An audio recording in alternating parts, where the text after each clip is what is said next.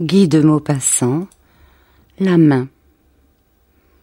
On faisait cercle autour de monsieur Bermutier, juge d'instruction, qui donnait son avis sur l'affaire mystérieuse de Saint-Cloud. Depuis un mois, cet inexplicable crime affolait Paris. Personne n'y comprenait rien.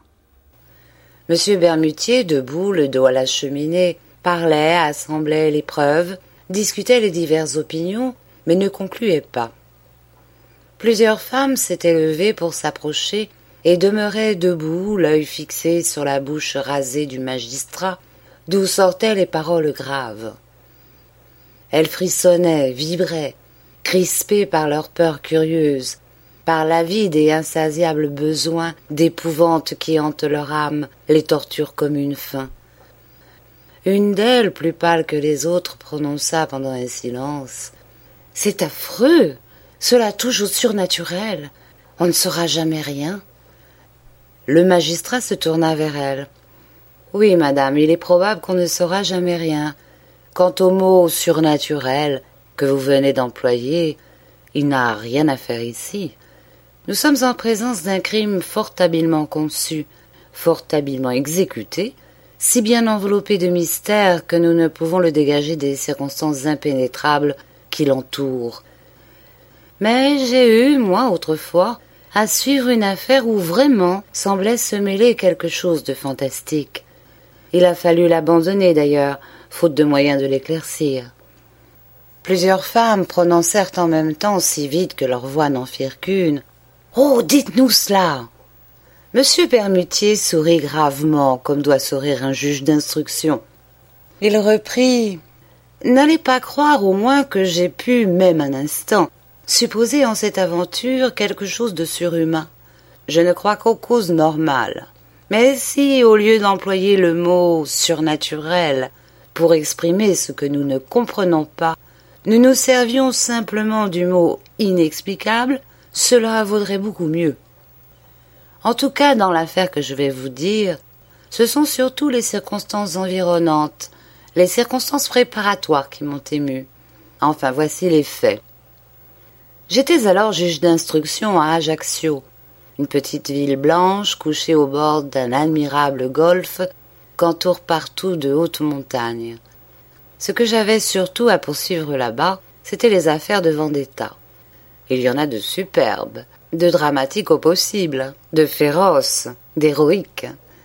Nous retrouvons là les plus beaux sujets de vengeance qu'on puisse rêver, les haines séculaires, apaisées un moment, jamais éteintes, les ruses abominables, les assassinats devenant des massacres et presque des actions glorieuses. Depuis deux ans, je n'entendais parler que du prix du sang, que de ce terrible préjugé corse qui force à venger toute injure sur la personne qui l'a faite, sur ses descendants et ses proches. J'avais vu égorger des vieillards, des enfants, des cousins, j'avais la tête pleine de ces histoires.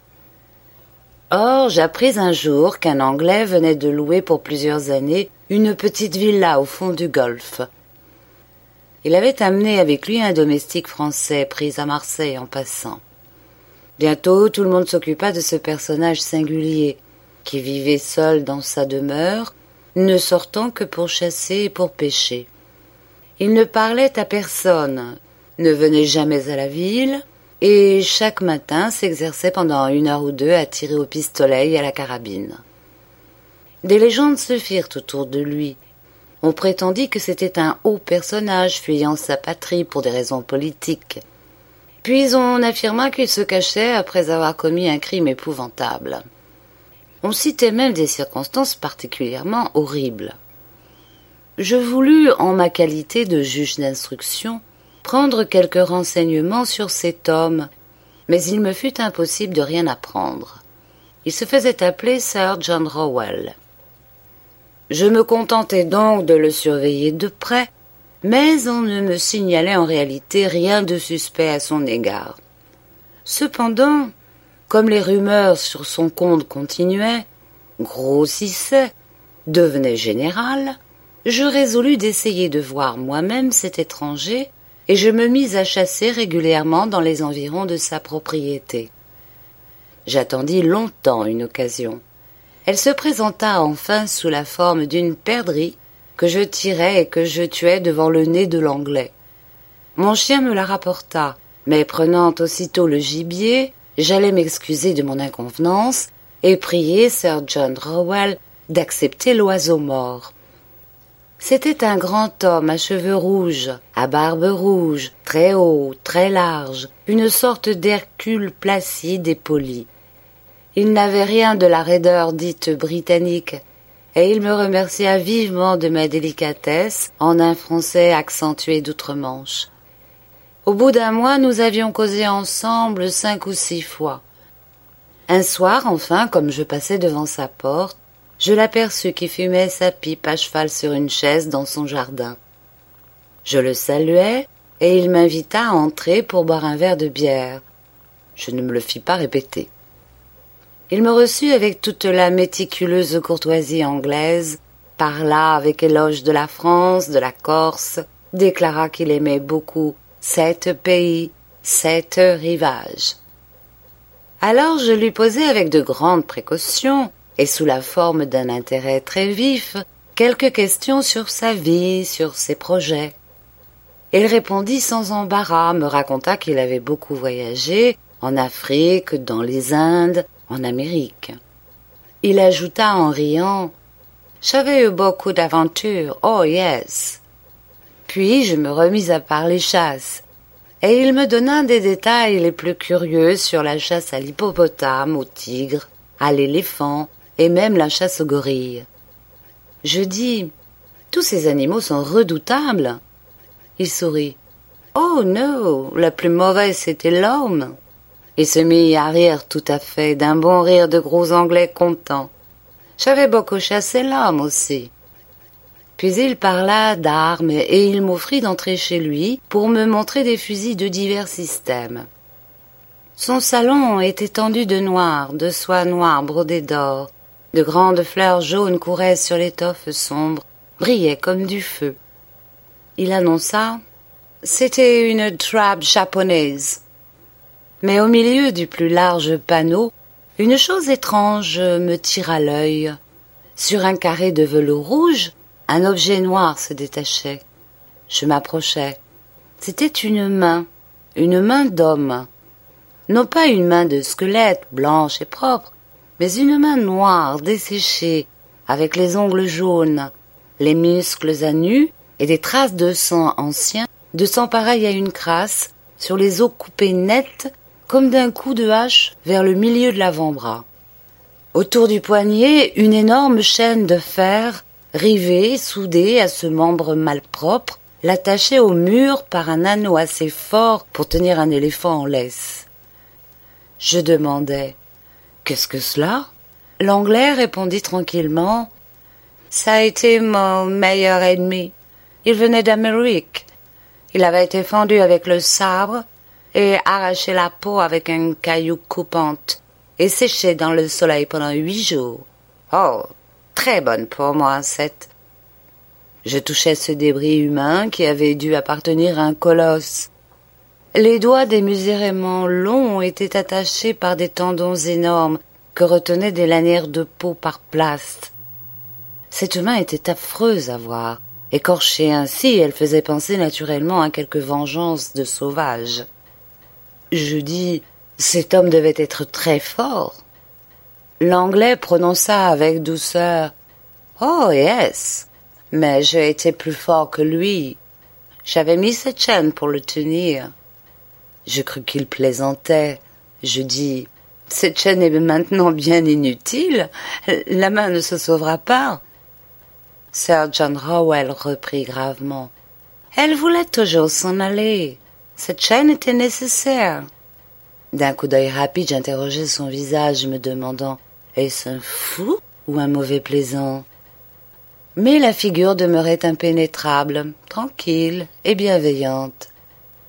Je parlais d'autre chose et j'admirais les fusils. Je remarquai cependant que trois revolvers chargés étaient posés sur les meubles, comme si cet homme eût vécu dans la crainte constante d'une attaque. Je revins plusieurs fois chez lui, puis je n'y allai plus. On s'était accoutumé à sa présence, il était devenu indifférent à tous. Une année entière s'écoula. Or, un matin, vers la fin de novembre, mon domestique me réveilla en m'annonçant que Sir John Rowell avait été assassiné dans la nuit. Une demi-heure plus tard, je pénétrai dans la maison de l'Anglais avec le commissaire central et le capitaine de gendarmerie. Le valet, éperdu et désespéré, pleurait devant la porte. Je soupçonnais d'abord cet homme, mais il était innocent. On ne put jamais trouver le coupable. En entrant dans le salon de Sir John, j'aperçus du premier coup d'œil le cadavre étendu sur le dos au milieu de la pièce. Le gilet était déchiré, une manche arrachée pendait, tout annonçait qu'une lutte terrible avait eu lieu. L'anglais était mort étranglé. Sa figure noire et gonflée, effrayante, semblait exprimer une épouvante abominable. Il tenait entre ses dents serré quelque chose, et le cou percé de cinq trous qu'on aurait dit faits avec des pointes de fer était couvert de sang. Un médecin nous rejoignit. Il examina longtemps les traces de doigts dans la chair et prononça ces étranges paroles. On dirait qu'il a été étranglé par un squelette. Un frisson me passa dans le dos et je jetai les yeux sur le mur à la place où j'avais vu jadis l'horrible main décorchée. Elle n'y était plus. La chaîne brisée pendait.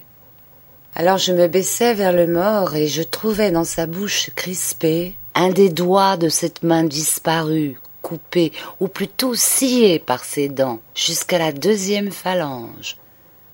Puis on procéda aux constatations. On ne découvrit rien. Aucune porte n'avait été forcée, aucune fenêtre, aucun meuble. Les deux chiens de garde ne s'étaient pas réveillés. Voici en quelques mots la déposition du domestique. Depuis un mois, son maître semblait agité. Il avait reçu beaucoup de lettres, brûlées à mesure. Souvent, prenant une cravache dans une colère qui semblait de démence, il avait frappé avec fureur cette main séchée, scellée au mur, et enlevé on ne sait comment à l'heure même du crime. Il se couchait fort tard et s'enfermait avec soin. Il avait toujours des armes à portée de bras. Souvent, la nuit, il parlait haut comme s'il se fût querellé avec quelqu'un. Cette nuit-là, par hasard, il n'avait fait aucun bruit, et c'est seulement en venant ouvrir les fenêtres que le serviteur avait trouvé Sir John assassiné. Il ne soupçonnait personne. Je communiquai ce que je savais du mort aux magistrats et aux officiers de la force publique, et on fit dans toute l'île une enquête minutieuse. On ne découvrit rien. Or, une nuit, trois mois après le crime, j'eus un affreux cauchemar. Il me sembla que je voyais la main, l'horrible main, courir comme un scorpion ou comme une araignée le long de mes rideaux et de mes murs.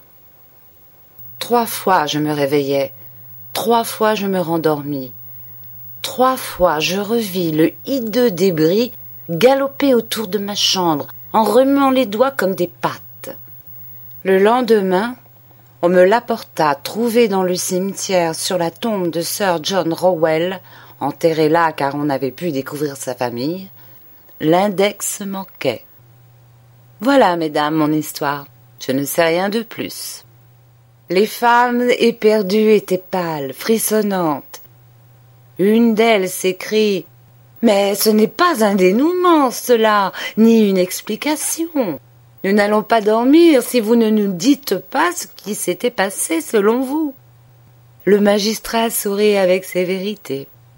Oh, moi, mesdames, je vais gâter, certes, vos rêves terribles. Je pense tout simplement que le légitime propriétaire de la main n'était pas mort, qu'il est venu la chercher avec celle qui lui restait. Mais je n'ai pu savoir comment il a fait, par exemple. C'est là une sorte de vendetta. Une des femmes murmura Non, ce ne doit pas être ainsi. Et le juge d'instruction, souriant toujours, conclut Je vous avais bien dit que mon explication ne vous irait pas.